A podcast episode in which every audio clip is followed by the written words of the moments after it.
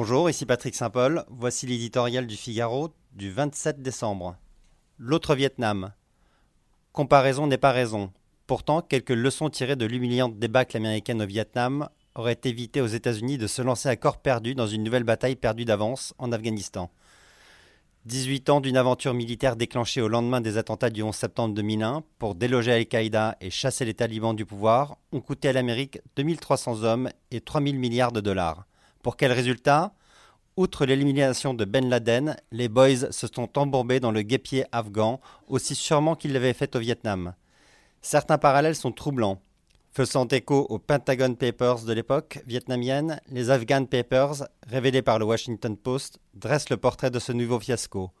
L'arrogance de la première puissance mondiale face à un ennemi qu'elle a sous-estimé, suivi de la désillusion alors que les généraux eux-mêmes savaient l'échec inéluctable des objectifs et des moyens constamment révisés pour un but vain, mais qui seul pouvait satisfaire un pays aveuglé par son sentiment de puissance, la victoire.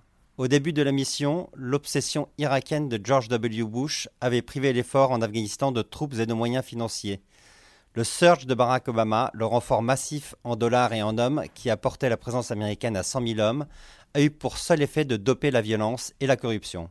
À Kaboul, la Gabji était aussi destructrice qu'à Saïgon, face à des talibans aussi déterminés que des Viet Cong dans le combat face aux Alliés, puis face à l'État islamique.